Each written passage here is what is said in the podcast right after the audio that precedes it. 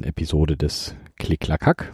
Der Sommer ist da und es ist warm und da habe ich hier in der Dachgeschosswohnung leider nur wenig Lust, Keyboards zu löten. Deswegen gibt's von mir diesmal keine neuen Boards, aber es gab Post von Keycaps. Ein paar Pucci Mikrocontroller waren dabei und anderer Kleinkram und Switches für die Sammlung hier. Aber auch ein kleines Präsent, das Ben mir damit ins Paket gepackt hat.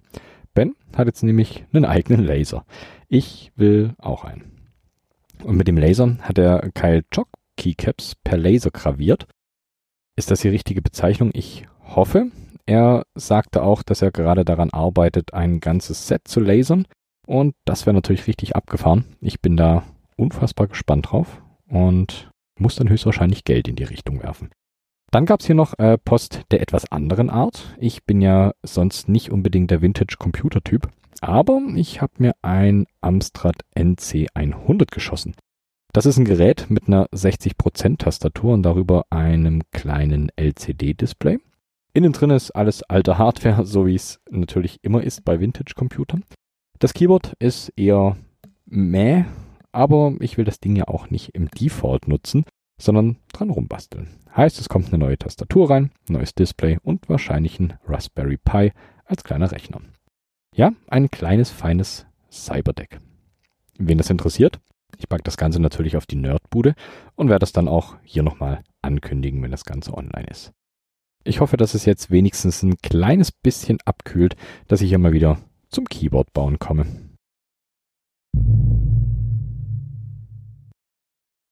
Kommen wir zu den News. PCB BY experimentiert nicht nur mit bedruckten PCBs, sondern wohl auch mit transparenten. Das sieht ganz schick aus, aber ob ich es wirklich bräuchte, weiß ich auch noch nicht so wirklich. Aber auf jeden Fall nettes kleines Stück Nörderei. Und ich bin gespannt auf die ersten komplett transparenten Keyboards. Und wenn wir gerade schon bei transparenten Parts sind, Joss Fox hat transparent Hot Swap Sockets angekündigt. Das heißt, mit einem transparenten Case, Switches und Caps könnt ihr euch bald dann wirklich ein komplett transparentes Board bauen. Bin gespannt auf die ersten Modelle, die da auftauchen werden. Wer es lieber bunt statt transparent will, für den gibt's bald farbige Hot Swap Mounts von Durock. Die gibt's in Gelb, Pink, Lila natürlich, Schwarz, Orange, Grün, Blau und Weiß. Dann war da noch das beliebte Layout Miryoku. Das gibt's jetzt auch in der ZMK. Miryoku ist ein Ergonomic Minimal Orthogonal and Universal Keyboard Layout, laut Eigenbeschreibung, und sieht ganz spannend aus. Der Nico, vielleicht auch bekannt als Bikes Bamble Bytes, hat ein kleines Projekt released. Das ist Keeps, Keeps, Keeps. Das findet ihr unter keeps.nerdknow.de. Laut Selbstbeschreibung die Erklärbär-Seite, wenn es um Keyboards geht. Er hatte mich im Vorfeld schon mal gefragt, ob ich mich äh, dran beteiligen möchte. Ja, will ich aber ich komme zeitlich nicht wirklich dazu. Also wirklich, sorry Nico, ich habe heute ein kleines bisschen was dran gemacht. Ich hoffe, das hat schon mal ein bisschen geholfen. Ich werde in Zukunft schauen, dass ich da noch ein kleines bisschen Zeit freischaufel, um da natürlich auch was beitragen zu können. Und das Gute daran, ihr könnt das nämlich auch, also macht da mit und helft dem deutschen Keyboard-Lexikon zu wachsen. Das ist ein ziemlich, ziemlich cooles Projekt. Also vielen, vielen Dank für dieses wunderschöne Projekt. Und wenn ihr Lust drauf habt, dann meldet euch beim Nico. Dann war da noch Keymax. Ähm, Keymax hat ein Video veröffentlicht für DIY Triple Shot Keycaps. Aber bevor ihr euch jetzt die Hände reibt und auf euer eigenes Set freut, das ihr am Wochenende machen könnt, es ist leider nicht ganz so einfach und so günstig. Ihr braucht Zeit, jede Menge Material und eine CNC-Fräse. Keymax hat dazu ein Video rausgehauen, das anschauen lohnt sich dennoch, auch wenn ihr es nicht nachbauen wollt, aber allein zu sehen, wie das Ganze funktioniert, ist ziemlich, ziemlich abgefahren. Und apropos Keymax, durch die äh, DIY Triple Shot Keycaps bin ich das erste Mal auf Keymax gestoßen. Ähm, ich bin mir also nicht ganz sicher, ob das hier die richtige Sparte ist in den News. Aber vielleicht kanntet ihr Keymax auch noch nicht.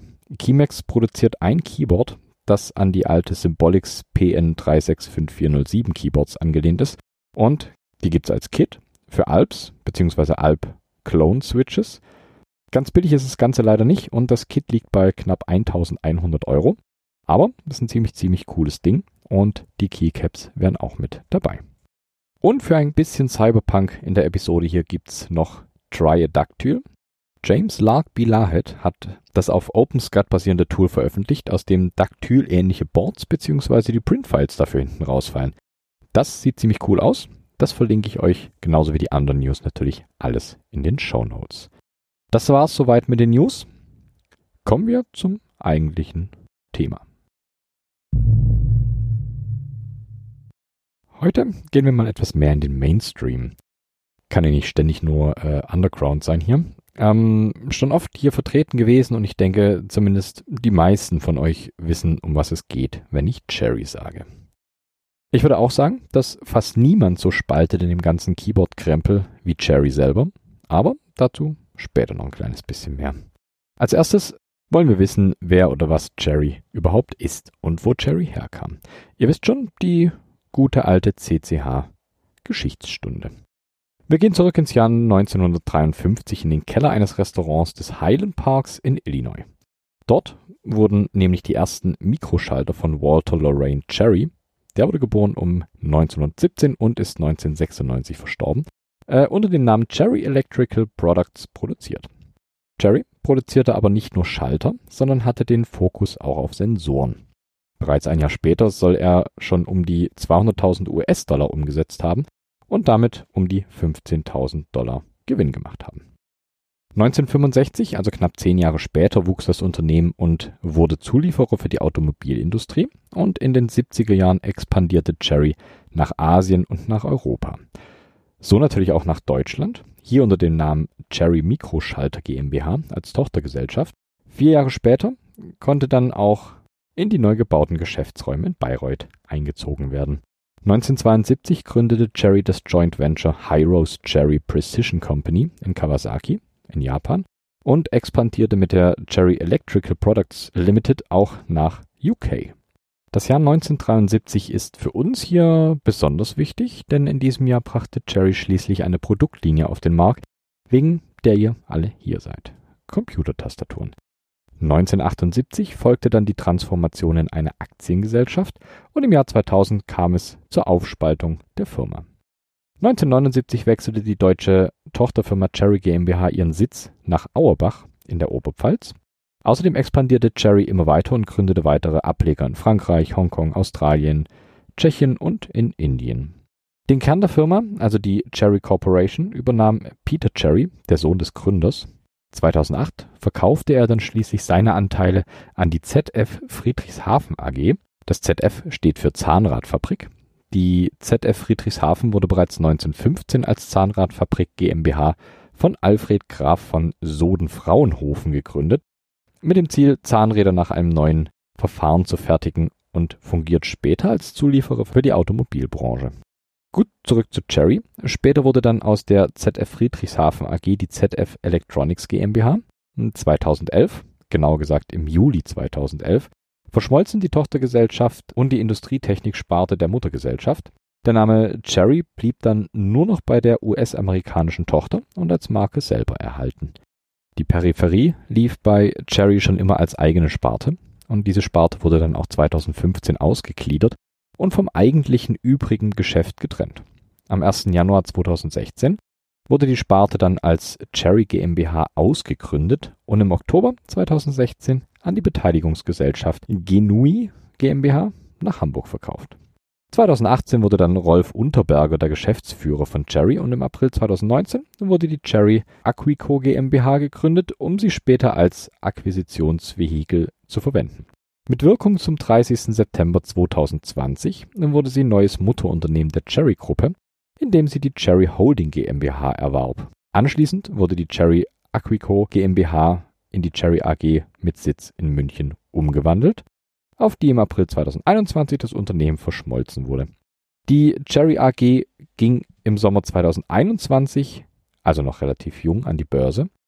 Der erste Handelstag an der Börse in Frankfurt war der 29. Juni 2021. Ich glaube, ich hatte damals sogar den Börsengang in den News. Börsengeschäfte habe ich keine Ahnung von, aber so war das halt. Lassen wir den Börsenkram hinter uns und widmen uns lieber den angenehmen Dingen im Leben, Keyboards und Switches. Fangen wir an bei den Switches. Genauso umfangreich wie die Geschichte von Cherry ist auch das Portfolio an Switches, das Cherry produziert hat. Mal gut, mal weniger gute Switches. aber sie haben alle ihre Daseinsberechtigung. Das Portfolio von Cherry umfasst folgende Switches, die Cherry M8, M6, M7 und M9, die Cherry ATK, die Cherry DG. Ähm, ich glaube, ich lasse das Cherry einfach weg, das spare ich mir ab jetzt. Denkt euch einfach vor jedem Switch dazu. Es gab noch die LPK, die M10, die M11, ML, MY, NTK, SX Viola, M51 und zu guter Letzt die wohl bekanntesten Cherry Switches, die MX.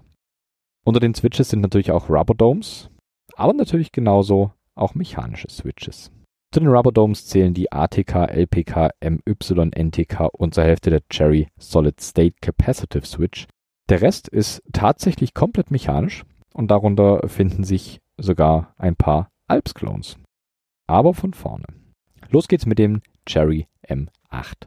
Wobei es hier eher um eine Switch-Familie als um einen einzelnen Switch geht. Die gab es in den Varianten M8, M81, M82, M84 und M85. Die Cherry M8-Familie ist, wenn es genau sein soll, der Vorgänger der MX-Switches. Die M8-Switches sind sehr, sehr seltene Low-Profile-Switches.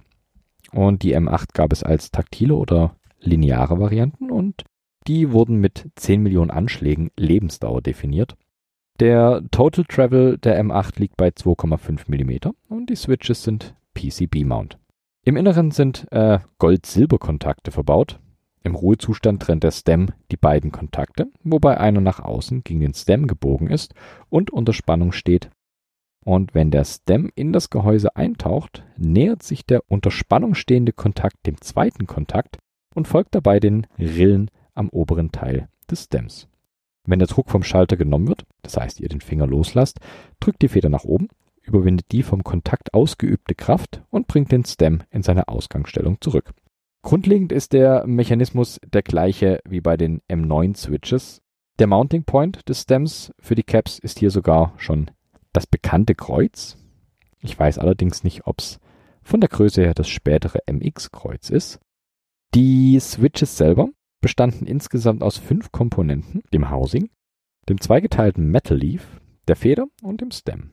Die M8-Switches wurden sogar noch bis 2013 produziert, ab da hat Cherry die M8-Switches nicht mehr produziert und sie wurden abgekündigt. Die M8 waren unter anderem in Atari 800, Basis 108, im Cherry G80 0662 und im Epson PX8 Keyboard verbaut. Der zweite Switch in der Liste ist der Cherry DG der bedient was ganz anderes, nämlich den Switch-Markt für PC-Mäuse. Den Cherry DG gab es als Clicky und als Tactile-Variante und konnte Plate oder PCB-Mount sein. Das Aussehen der Switches ist das Standard-Styling für Maus-Switches, rechteckig und schmal mit drei Pins. Anhand des äh, Namensschemas äh, könnt ihr erkennen, wie die genauen Specs der Switches sind. DG steht hier für die Serie, also ähnlich den MX-Bezeichnungen, wie ihr sie von den anderen Switches kennt. Dann gefolgt von 1, 2 oder 4, das ist die Schaltleistung. 1 steht für 3 Ampere, 2 für 0,05 Ampere und 4 für 1 Ampere. Dann meist gefolgt von einer 3, das ist die Kontaktkonfiguration. SPDT ist so nicht überliefert, für was das steht, allerdings äh, wird es hier wahrscheinlich um die drei Pins gehen. Danach kam ein B oder ein C. Hier ging es um die Betätigungskraft. B liegt bei 150 Gramm und C bei 75 Gramm. Es das heißt, dass C nicht mit DG1 und B nicht mit DG4 verfügbar ist. Als nächstes kam in der Seriennummer eine 1, eine 2 oder eine 3. Da geht es um den Klemmentyp. 1 ist gerade, 2 ist nach rechts gebogen und 3 nach links. Danach kam entweder A, L oder R. Das ist die Art des äh, Betätigungselements. A ist nur ein Knopf, L ist ein kleiner Hebel. Hier liegt ein winzig kleiner Arm über dem Knopf und R steht für Rollenhebel, also das gleiche, nur mit einer kleinen Rolle dran. Und zu guter Letzt in der Seriennummer kam noch A, B oder C. Das ist ähm, der Typ des Betätigers. A ist für gerade mit 4,35 mm. B ist ebenfalls gerade 12,7 mm. Und C steht für 25,7 mm. Verlassen wir die Mäuse und widmen uns den Cherry M10 und M11. Die beiden können wir hier zusammenfassen, denn Jerry selbst sagt, dass der M11 nur eine leicht überarbeitete Version des M10 ist. Orientieren werde ich mich hier am M11-Switch. Die ML-Familie besteht aus linearen Switches, die ausschließlich in der HP4953A-Protokoll-Analyse-Tastatur, ein wunderschönes Wort, wie ich finde, verwendet wurde. Einer dieser netten 12.000 Dollar Rechner, die die Tastatur nach vorne aufklappen konnten, mit integriertem grün-schwarzem Display und einem Floppy-Laufwerk. Die Switches haben eine kleine Besonderheit. Das Gehäuse wurde per Wärmeversiegelung verschlossen, also Unterteil des Switches und Oberteil des Switches mit eben dieser Versiegelung zusammengeführt. Der Nachteil dabei ist, dass das Mounting recht anfällig ist und schnell abgerissen wird. Es hat wohl schon gereicht, die Keycaps abzuziehen, damit die Verbindung teilweise abreißt. Es wird gemunkelt, dass das auch der Grund ist, warum die Switches so selten sind, denn wenn die Versiegelung versagt, fällt der Switch eigentlich auseinander. Der ursprüngliche Entwurf des Switches wurde schon Ende 79, 1979 fertiggestellt und die ersten Änderungen kamen dann 1980.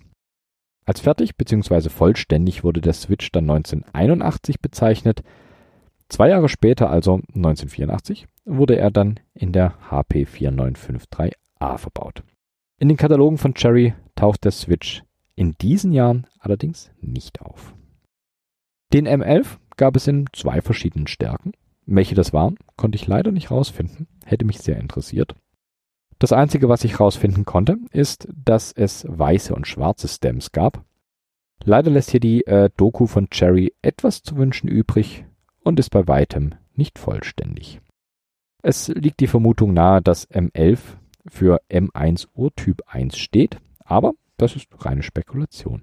Eine andere, ich nenne es mal vorsichtig, Theorie klingt ein bisschen plausibler. Der vorhin schon erwähnte M8 hieß M8 schlicht aus Nummerierung des Switches. Da der M11 den M8 und M9 recht ähnlich ist, könnte er auch einfach wirklich M11 heißen und nicht M11. Beim Stem ist sich Cherry im Übrigen treu geblieben und hat auch hier das Kreuz als Mounting für die Caps verwendet. Nach M9, M10, M11 führt Cherry dann eine andere Benennung der Switches ein. Die bestand dann nur noch aus zwei Buchstaben, sowie ML, MY oder MX zum Beispiel. Und die kommen hier auch als nächstes. Nein, noch nicht die MX, erstmal die ML-Switches. Die ML-Switches könnten als Switches der moderneren Art gelten und sind Low-Profile-Switches. Eingeführt wurden sie 1996. Die Switches halten circa 2 Millionen Zyklen durch und sind mit 45 cm Activation Force definiert. Die gab es auch nur als taktile PCB-Mounted Switches. Und ja, gab denn Cherry hat die Switches 2013 abgekündigt. Aber trotz der Low-Profile-Bauweise konnten Bridge-Drähte oder Dioden im Switch integriert werden. Also ziemlich cool.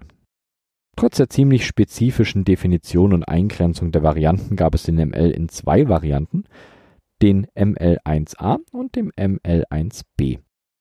Die beiden Bauarten unterscheiden sich nur in der Höhe des Switches. ML1A bezeichnet den kürzeren und ML1B den höheren. Am weitesten verbreitet ist aber die ML1A-Variante, obwohl die Switches nun vor schon neun Jahren eingestellt wurden, gibt es noch die Möglichkeit, an die Switches zu kommen. Wenn auch nicht als Einzelswitches, dafür aber in Keyboards verbaut. Die ML-Switches wurden in Keyboards der Serie G84 verbaut und die gibt es immer noch bezahlbar auf Ebay. Ich habe eine und werde die Switches rauslöten und irgendwo verbauen. Ich muss allerdings dazu sagen, sie sind nicht unbedingt das Beste, was Jerry auf den Markt geschmissen hat. An sich haben sie ein nettes kleines Format und auch die Standard Kyle Jock Keycaps passen darauf und umgekehrt natürlich genauso. Aber die Switches selber kratzen ordentlich und das nicht nur spürbar, sondern auch deutlich hörbar. Es sind aber nicht nur die G84 Keyboards, in denen die Switches verbaut sind, sondern auch in Tandberg Display TDV 5010 im Art Lebedev Optimus Maximus, Dolchflex PAC Keyboards, in neueren Datalux Space Safer Keyboards, in der Mistel MD 6500L und Referenz zur letzten Episode in der Kinesis Advantage 2. Weiter geht's mit einem recht aktuellen Switch, den Cherry SX. Beim Cherry SX Switch handelt es sich um einen Switch mit Scherenmechanik, also Ultra Low Profile.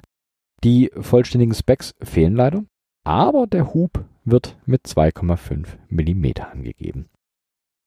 Laut den Einträgen in den Katalogen von 2006 bzw. 2007 wird die Lebensdauer mit 10 Millionen Schaltzyklen angegeben, wobei sie aktuell bei 20 Millionen liegt. Die SX-Switches haben laut Cherry 65 Centinewton, einen Pre-Travel von 1,8 mm und einen Total Travel von 2,4. Also alles so flach, wie es sein soll. Die SX-Switches gibt es so nicht einzeln zu kaufen, sondern die sind als reine Laptop-Switches konzipiert und werden dementsprechend direkt verbaut. Ich habe sie noch nicht bewusst in den Fingern gehabt, kann euch also auch nicht wirklich was zur Haptik erzählen. Kommen wir nun äh, zu den Switches mit dem wohl schönsten Namen, den Viola Switches von Cherry. Die Violas sind mit die neuesten Switches, die Cherry hat und sollen als günstige Alternative zu den Cherry MX Red dienen. Das Innere der Switches ähnelt dem der älteren Cherry MY Switches. Sie haben eine Coil Spring und eine parallel geschalteten Betätigungsblattfeder. Im Gegensatz zu seinem Vorgänger drückt die Blattfeder keine Membran zusammen, sondern schließt zwei Kontakte auf der darunterliegenden PCB kurz. Die Switches äh, können nicht direkt auf einer PCB montiert werden, sondern brauchen eine eigene Mounting Blade die Leistungskurve der Switches weist nach dem Betätigungspunkt einen stärker ansteigenden Widerstand auf, was ihr eine eher äh, progressive Charakteristik verleiht. Cherry nennt das Ganze Cross-Linear. Die Kurve liegt insgesamt nahe an den linearen Cherry MX Red, ist aber deutlich weniger steil als die der Cherry MY Switches. Der Stem wenn das so heißt bei den Switches, ist transparent und die Switches sind natürlich gaming-kompatibel. Soll heißen, komplett RGB-fähig. Okay, jetzt aber. Cherry MX. Die Legende und vor allem die Grundlage und eine der Säulen für den ganzen Krempel, den wir hier fabrizieren. Ich denke, ohne Cherry und die MX Switches wäre unser allerliebstes Hobby nicht das, was es heute ist. Aber von vorne. Das sind wir der Legende schuldig. Am 7.11.1983 wurde die MX-Reihe von Cherry eingeführt und im gleichen Jahr wurden sie unter der Patentnummer US 4467160 in den USA registriert. Und sie werden bis heute weiter produziert und vertrieben. Natürlich haben sich die Switches in der Zeit auch verändert und weiterentwickelt, so zum Beispiel in der Lebensdauer bzw. die Schaltzyklen, die die Switches aushalten 1985 wurden die Switches noch mit 20 Millionen Zyklen kategorisiert. 1994 schwankte es dann zwischen 500.000, 20 Millionen und 50 Millionen.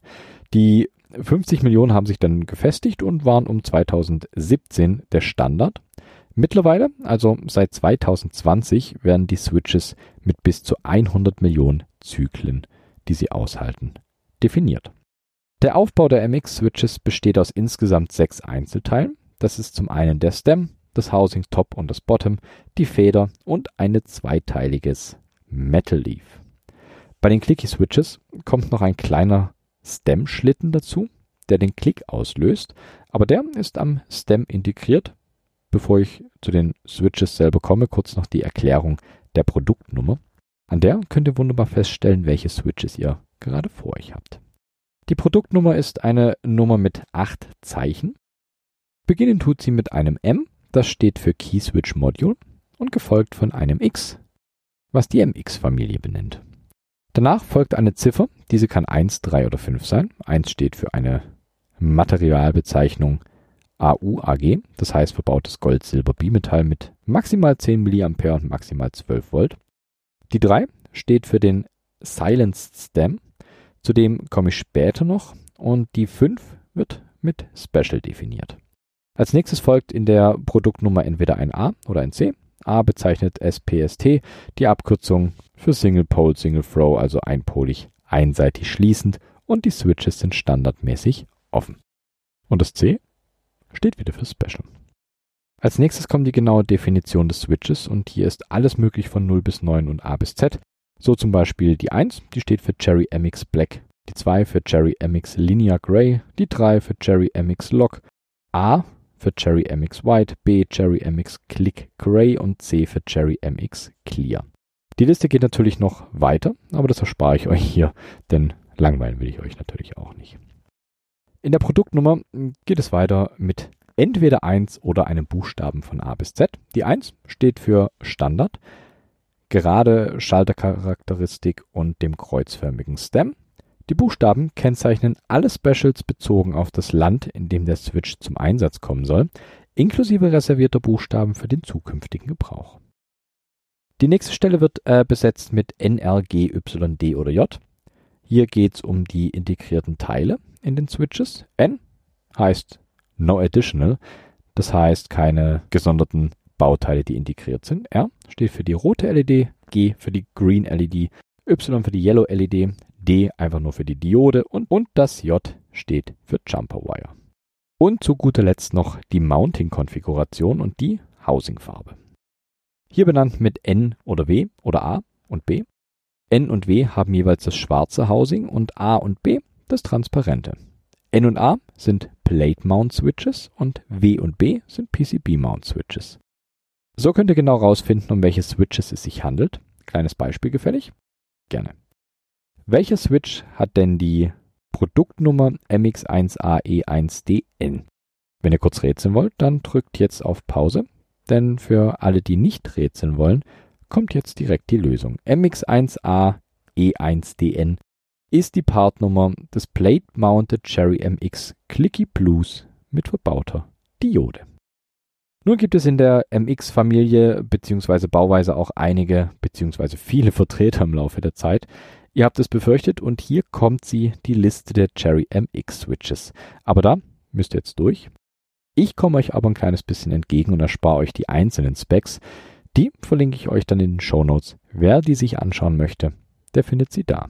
Los geht's. Es gab die Cherry MX Black, Nixies, Nixie Spacebar Switches, MX Linear Clear, MX Olympia Linear Clear, die MX Linear Gray, MX Lock, MX White, MX Soft Click Clear, MX Click Gray, MX Clear, MX Tactile Gray, die MX Blue, Green, Brown, Red, Silent Red, Silent Black, RGB Black, RGB Blue, RGB Brown und RGB Red, und das Ganze noch als Silent-Varianten, also Silent RGB Black und Red. Es gibt noch die MX Speed Silver, Speed RGB Silver, RGB Nature White, Super Black, Pale Yellow, Grey Green, Orange, den MX Pale Blue, MX Dark Blue und den Hyros Cherry MX Clear. Aber es gibt auch ein paar nicht bestätigte Switches von Cherry, sowie die Cherry MX Alps Click, Alps Linear und die MX Pale Grey. Da fehlt leider jegliche Dokumentation und Spezifikation. So, das Gröbste habt ihr schon mal geschafft. Das war die Liste an MX-Switches. Wie gesagt, ich werde nicht alle durchgehen, aber zwei Switches will ich hier dennoch kurz näher beleuchten. Nein, nicht die Nixies. Die hatte ich in der Episode zu äh, Siemens Keyboards schon ausreichend auseinandergenommen. Nummer eins ist der Cherry Vintage MX Black. Ein mit 60 Centinewton definierter linearer Switch von 84 bzw. 85 die neueren schwarzen Cherries waren mein allererster Switch, den ich hier in der Hand hielt. Ja, etwas nostalgische Gefühle und irgendwann habe ich dann auch ein paar Vintage Black bekommen und ich finde, für mich persönlich sind das die besten Cherries, die es gibt. Klar, könnt ihr von Nixies träumen, aber das ist eher, eher utopisch, da ranzukommen, außer man überfällt Farid im Nixdorf Museum in Paderborn. Spaß beiseite tut das nicht. Die Cherry Vintage Blacks waren nicht nur meine ersten Cherry Switches, sondern im Groben und Ganzen überhaupt die ersten MX Switches von Cherry. Wenn ihr die Vintage Blacks mit den aktuellen Blacks vergleicht, dann fällt auf, dass die Vintage Blacks deutlich präziser gefertigt waren und der Wobble, also das Spiel des Stems im Housing, doch geringer war als heute und ich finde sie auch leichtgängiger oder smoother als die aktuellen Blacks. Und kleiner Fun Fact, der Stem des CCH-Switches ist auch von Vintage Black Switches. Mittlerweile werden wohl die Vintage Blacks knapper, denn die werden mittlerweile für horrende Preise verkauft. Ich habe hier zum Glück noch ein paar und darüber bin ich ganz froh. Der zweite Switch, den ich hier noch etwas hervorheben will, ist der Cherry MX Super Black. Der Super Black tanzt ein wenig aus der Reihe, der Switch selber diente als Extra-Switch unter diversen Modifiern und bietet eine Activation Force von mehr als 150 Gramm. Den Super Black gab es in Boards wie der G80 1600 unter den Proc und Laser Keys, in der G80 2100 unter dem Cherry Key, unter dem Layer und unter dem Print Screen Key. Aber zu den Boards komme ich nachher noch. Es gibt eine dokumentierte Version mit der Typennummer MX1A1GBR. Das ist ein Derivat der MX Blacks mit 179 Centinewton Feder, also ordentlich knackig. Natürlich bringen Cherry Switches auch diverse Franken Switches hervor, so wie die äh, MX Ghetto Green, die MX Panda Clear, die MX Ergo Clear und noch eine ganze Reihe anderer Franken Switches. Und was natürlich nicht fehlen darf, ist die Grundlage, die Cherry mit den MX Switches gelegt hat. Ein Großteil der Switches, die heute auf dem Markt sind, wenn ihr Alps Clones und die Kyle Chocks außen vor lasst, basieren auf Cherry MX Bauweise. Also wenn mal wieder behauptet wird, dass Cherry MX Switches nicht gut sind, behaltet im Hinterkopf, dass ohne Cherry MX Switches die anderen höchstwahrscheinlich gar nicht existieren würden. So, Cherry, ihr schuldet mir ein Bier. Nein, Spaß beiseite. Cherry ist und bleibt eine zentrale Säule des ganzen Hobbys und das, wie ich finde, auch zu Recht. Ach, und nebenbei, ich werde nicht von Cherry dafür bezahlt, was ich hier erzähle, also es ist eine reine Meinungsgeschichte. Cherry machte bekanntlich nicht nur Switches, Cherry macht auch Keyboards. Und mit denen geht's jetzt hier weiter. Die Liste an Cherry Keyboards ist exorbitant groß und würde hier definitiv den Rahmen sprengen. Ich werde also definitiv nicht alle im Detail durchgehen können. Die Keyboards von Cherry können zum Glück bequem in diverse Familien eingeteilt werden. Es gibt die B-Serie, die G80, G81, G82, G83 und G84 und die K-Serie. Das sind zumindest mal die Hauptlinien der Keyboards. Dann gab es aber noch ein paar Boards, die außerhalb dieser Familien existieren, so wie die Waytec MK06 oder die Control Data 721, die beides ziemlich, ziemlich hübsche Bretter sind. Die B-Serie beinhaltet zum einen das Keypad B651712 und eine Handvoll älterer Terminal Keyboards. Mit meist richtig massiven Double-Shot Keycaps, meist in grau mit weißen Zeichen und dem Cherry-typischen kreuzförmigen Switch-Mount. Ob dieser zu heutigen MX-Switches kompatibel ist, kann ich euch leider nicht sagen.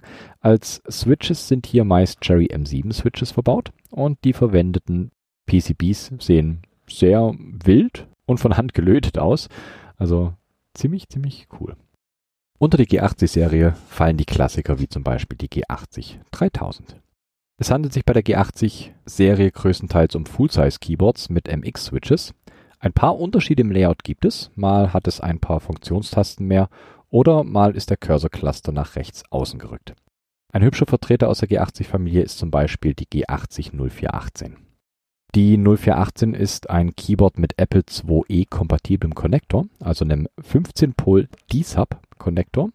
Verbaut sind hier Cherry MX Blacks und wie meistens ist unter der Space ein anderer Switch, in dem Fall der Cherry MX Space Black der deutlich schwerer ist als der Standard MX Black oder MX Light Gray, der auch oft verwendet wurde unter Spacebars. Produziert wurde die 0418 1984 bis 1987. Sie hat ein hübsches QWERTY-Layout mit 2x5 Sondertasten auf der linken Seite, weißen Alpha-Keycaps und schwarzen Modifier-Caps. Und das Ganze verpackt in ein recht ansehnliches Case. Die richtig abgefahrenen Boards sind alle G80 bis zur G80 1000. Ab dann werden es eher die Full Size, wie ihr sie heute kennt.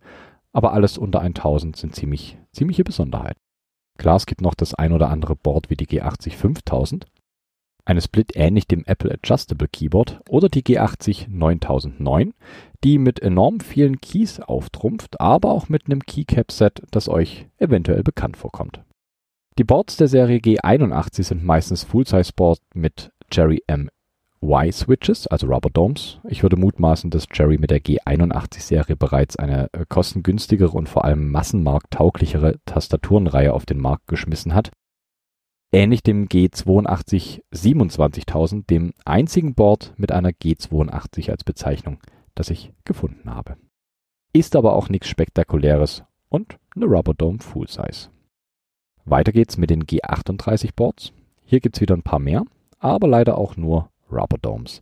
Während die Caps der MY Switches den Cherry Mount haben und wenigstens zum Ausschlachten der Caps wegen interessant ist, bietet die G83 Boards das leider nicht. Die könnt ihr also wirklich völlig außer Acht lassen. Es sei denn, ihr wollt Rubber Dome Keyboards. Spannender wird es dann wieder bei der G84 Serie. Die beinhaltet Boards mit den Low Profile Cherry ML Switches Ich finde die eigentlich ganz cool. Klar, es sind nicht die besten Low-Profile-Switches, aber wie vorhin schon erwähnt, passen die Caps zum Beispiel auch auf Kyle Chock Switches. Und die Switches sind ganz nett für kleine DIY-Projekte. Die G84 Boards sind alles kompakt 10 Keyless Boards mit oder ohne integriertem Trackpad. Der Formfaktor ist echt handlich und als schnelles Board, zum Beispiel am Raspberry Pi, taugen die G84 Boards allemal. Nicht das Beste, aber auch nicht unbedingt die schlechtesten. Die K-Serie beinhaltet wieder ein paar Terminal Boards mit MX-Switches sowie die Cherry KFN 8358 und die Cherry KXN3 8451 nur die Cherry KB 0556 ist eine Rubber Dome. Hier also aufpassen. Dann sind da noch die Boards, die nicht so ganz unter die Familien fallen, wie die V80 5000. Die ist ähnlich der G80 5000, auch eine Split, die auseinandergeschoben werden kann. Allerdings ist die V80 etwas flacher und auch das Case weist Aussparungen auf, die das Board zusätzlich leichter machen und was wahrscheinlich auch Kosten gespart hat. Aber das ist reine Mutmaßung. Außerdem war Cherry auch der Hersteller für das Commodore PC10 Keyboard und das Commodore PC5 Keyboard. Cherry ist also deutlich mehr, als auf den ersten Blick zu erfassen ist. Ich denke, niemand spaltet so sehr wie Cherry. Entweder ihr findet sie gut oder eben nicht. Ich muss sagen, ich mag Cherry. Cherry hat für mich zum einen natürlich den Nostalgiefaktor, dass es die ersten Switches waren, mit denen ich bewusst in Kontakt gekommen bin. Und seitdem bin ich großer Fan der MX Blacks bzw. der Vintage Blacks. Die anderen taugen mir persönlich leider nichts, aber die Plex, die finde ich super. Und auch wenn ihr sagt, die Cherry Switches taugen euch überhaupt nichts, ist das vollkommen okay, aber denkt immer dran, dass ohne die Cherry MX Switches auch andere Switches so nicht existieren würden und das gesamte Hobby definitiv anders aussehen würde oder vielleicht auch gar nicht existieren würde. Wie dem auch sei, Cherry hat sich seinen Platz in der Hall of Fame erkämpft und definitiv verdient. Genug nun von Cherry. Kommen wir zur Gehirnentspannung, denn die ist auch wichtig. Links zu allem, was ich hier erzählt habe, packe ich euch in die Show Notes und auf klicklackhack.de. Da findet ihr das auch alles nochmal. Wenn ihr Fragen oder ähnlichen Kram habt, schreibt mir. Ich freue mich immer über Hörerinnenpost oder Nachrichten. Jetzt bin ich ruhig und ihr bekommt mal wieder Musik von Roll Music.